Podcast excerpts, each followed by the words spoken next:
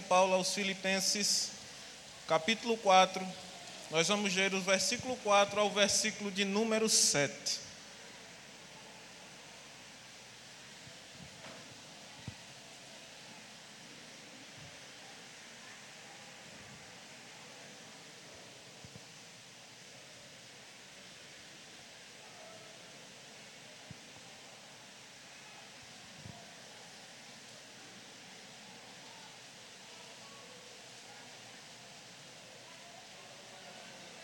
Amém?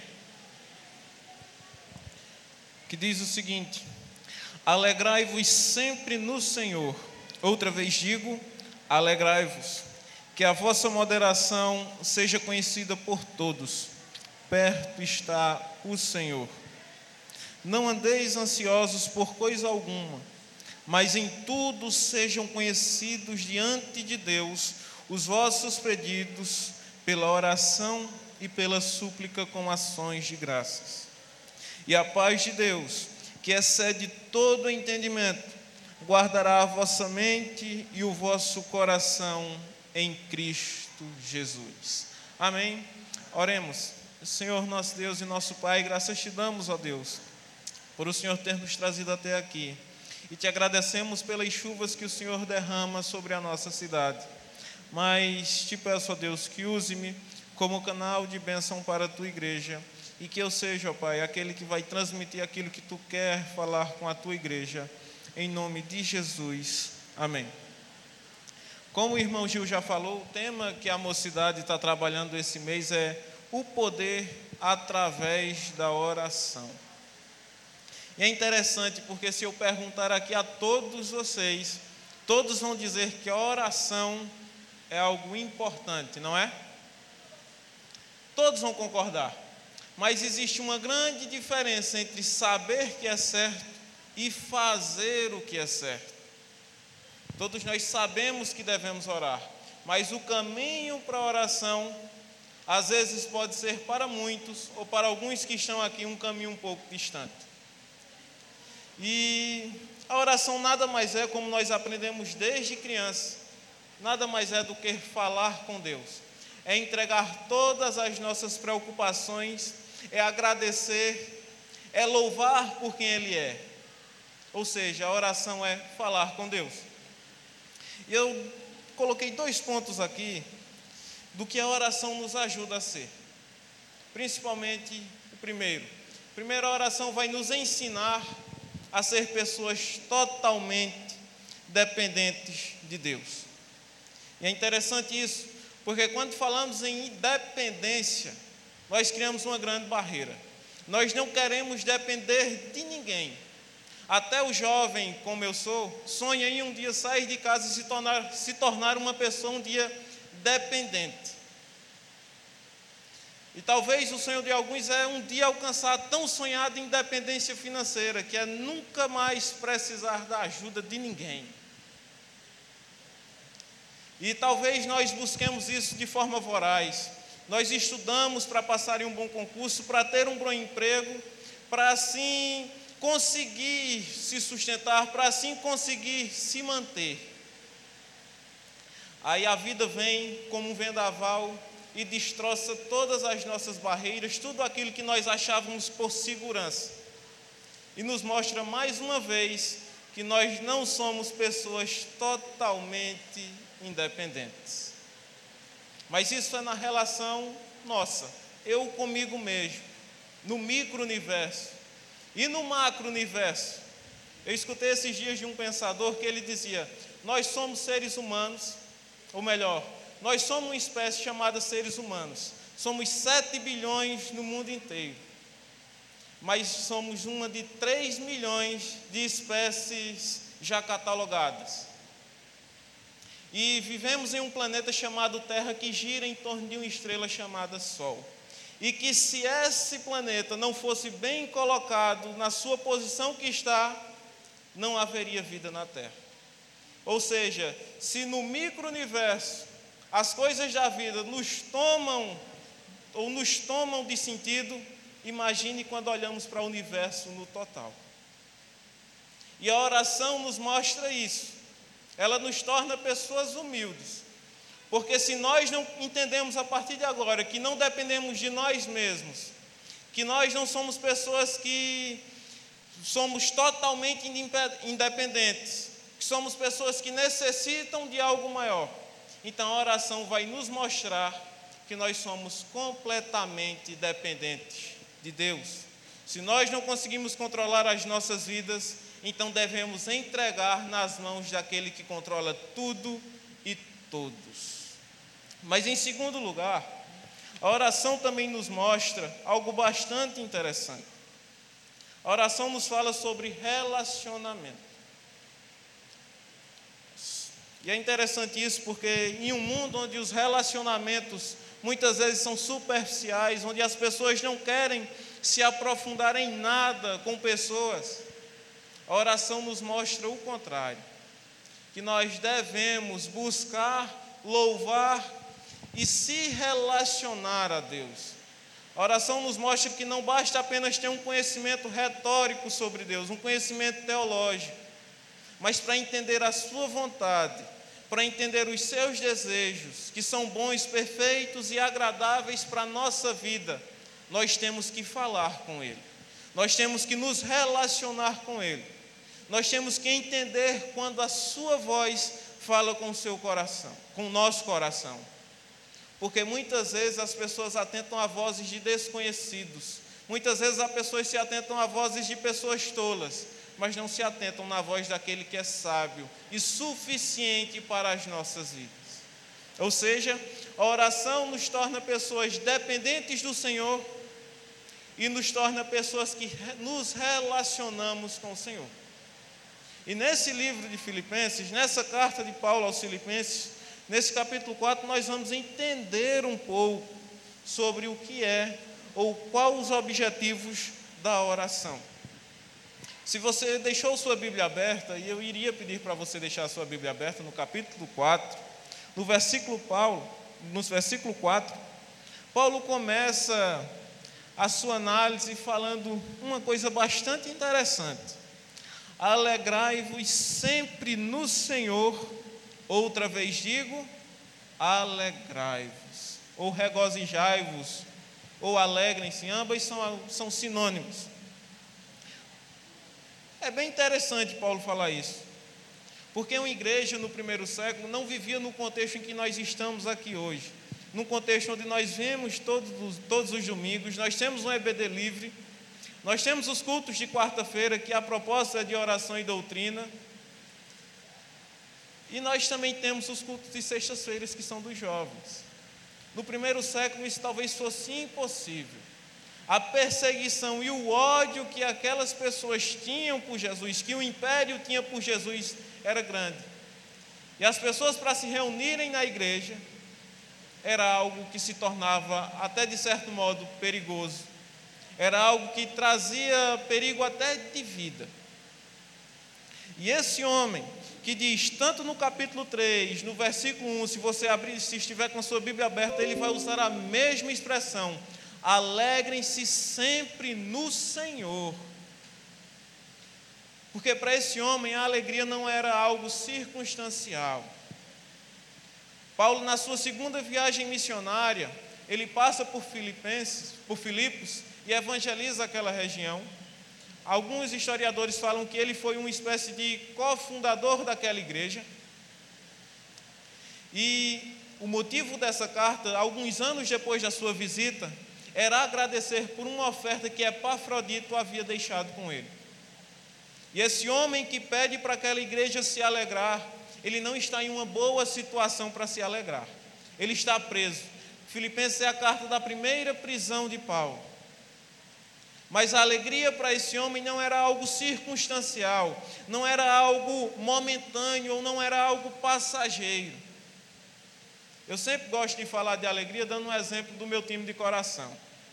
No dia, no dia 23 de novembro de 2019, o Flamengo me deu a maior alegria como torcedor. O Flamengo ganha do River Plate a final. Mas olha como a alegria que o meu time de futebol me dá é tão passageira. Esse ano, ou melhor, no ano passado, o Flamengo perde a final da mesma Copa Libertadores para o Palmeiras. Ou seja, essa vida, ou essa alegria que nós temos aqui na terra, ela é feita de altos e baixos. Existem os ladrões da nossa alegria, porque se apoiarmos a nossa alegria simplesmente no sentimento, nós seremos pessoas tristes, porque essa vida nos prova, nos dá mais tristezas do que a alegria.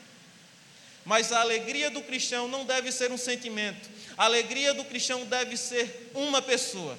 Jesus Cristo de Nazaré.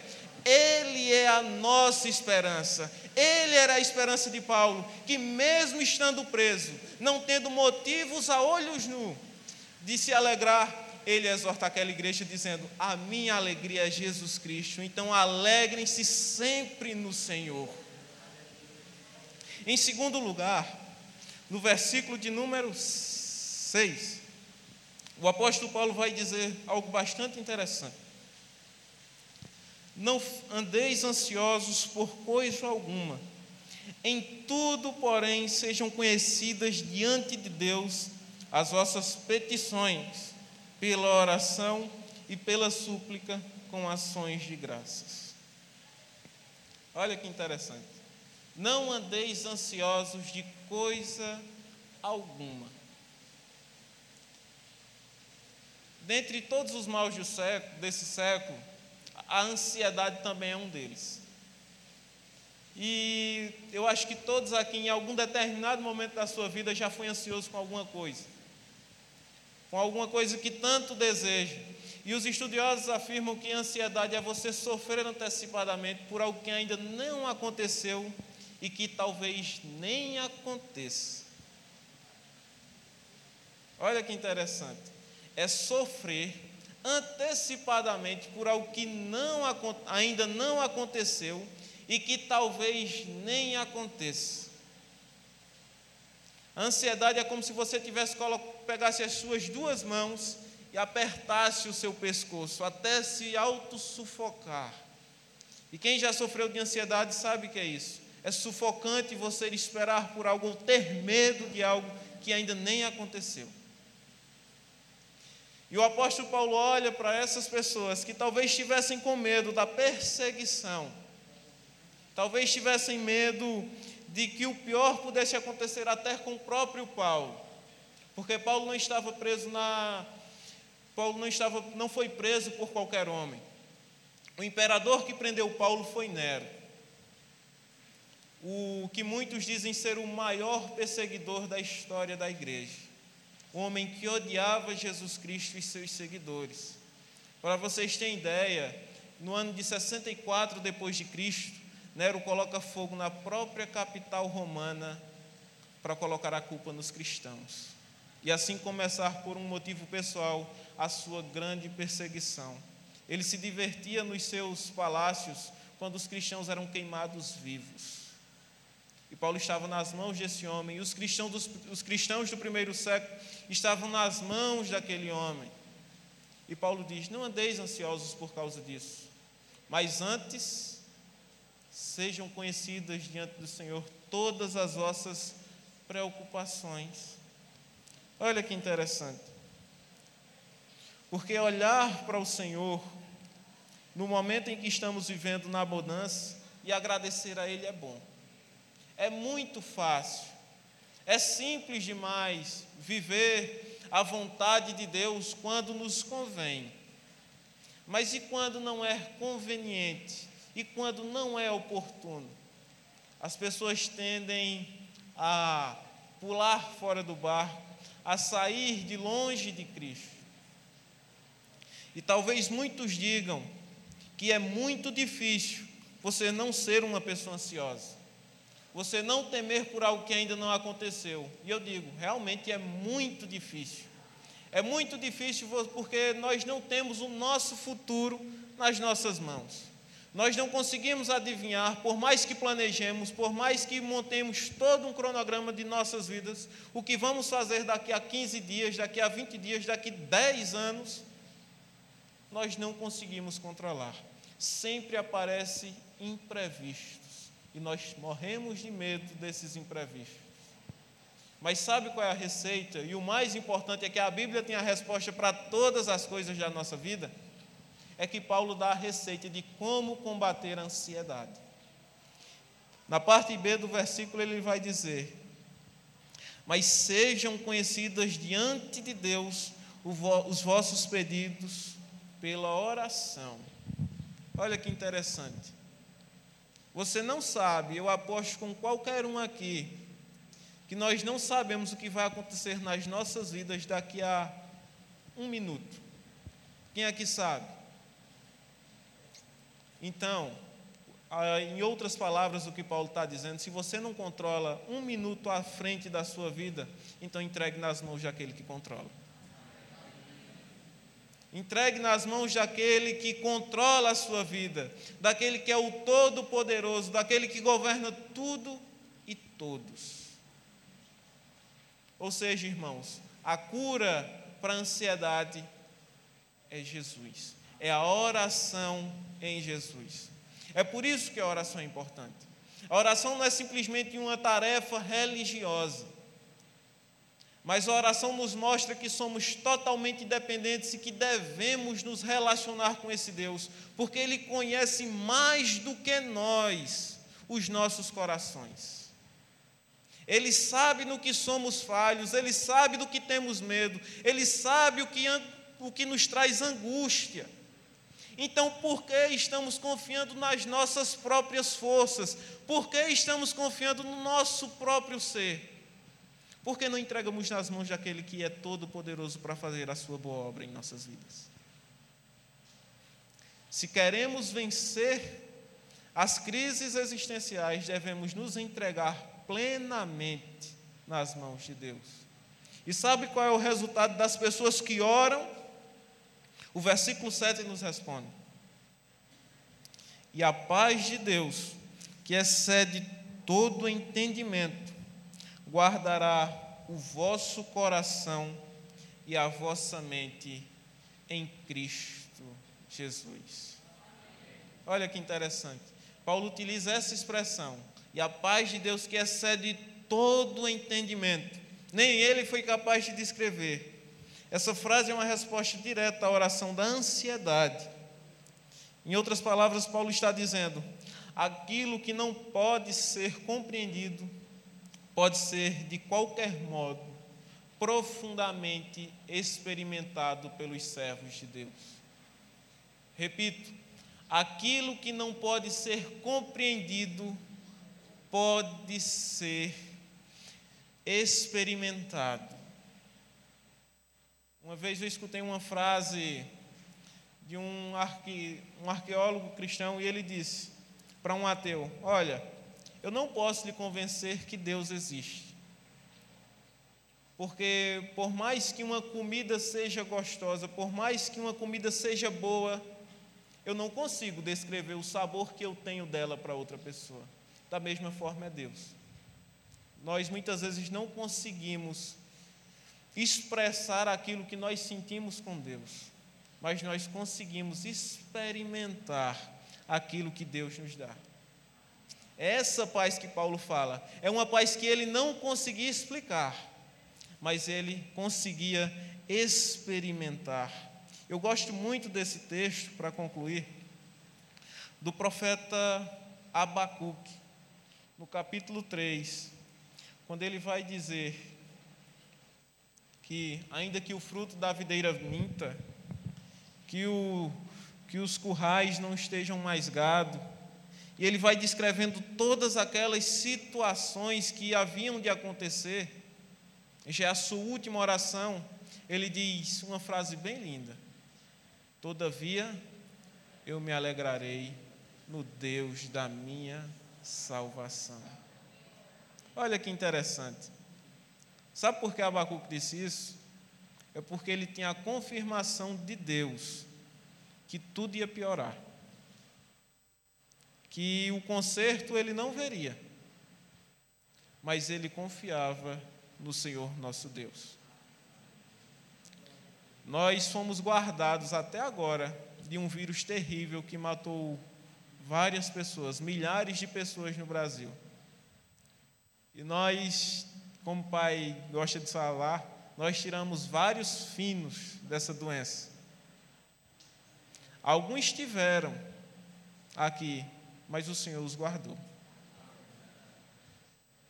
E eu creio, irmãos, que esse ano é ano político, que não venhamos apoiar a nossa esperança em políticos, que não venhamos apoiar a nossa esperança em homens, que não venhamos discutir se é Lula ou é Bolsonaro, mas que venhamos discutir algo mais sério, que Cristo Jesus é o único e suficiente Salvador das nossas vidas. Esse mundo pode piorar e vai, mas o Senhor nos guarda. O Senhor nos chama de meus. Nós somos propriedade exclusiva dele. Então não andeis ansiosos, mas orem a Deus. Orem a Deus que o nosso futuro não é aqui. O nosso futuro é uma pátria onde não há pecado, onde não há choro e onde não há corrupção de homem algum. É um lugar santo. Então, irmãos, não venhamos andar ansiosos, mas venhamos sempre, sempre, que isso não seja apenas uma tarefa religiosa, mas que isso seja algo cotidiano, que isso vire um hábito nas nossas, nas nossas vidas, porque orar é importante. O cristão que não ora, ele não tem um relacionamento com Deus. Oremos e busquemos cada vez mais a presença do nosso bom Deus e Senhor Jesus Cristo. Amém. Desde já eu já quero agradecer por essa oportunidade que a juventude me deu. A hora já se avança, já são quase 15 para as 9. E eu quero deixar a oportunidade agora com o irmão Gil.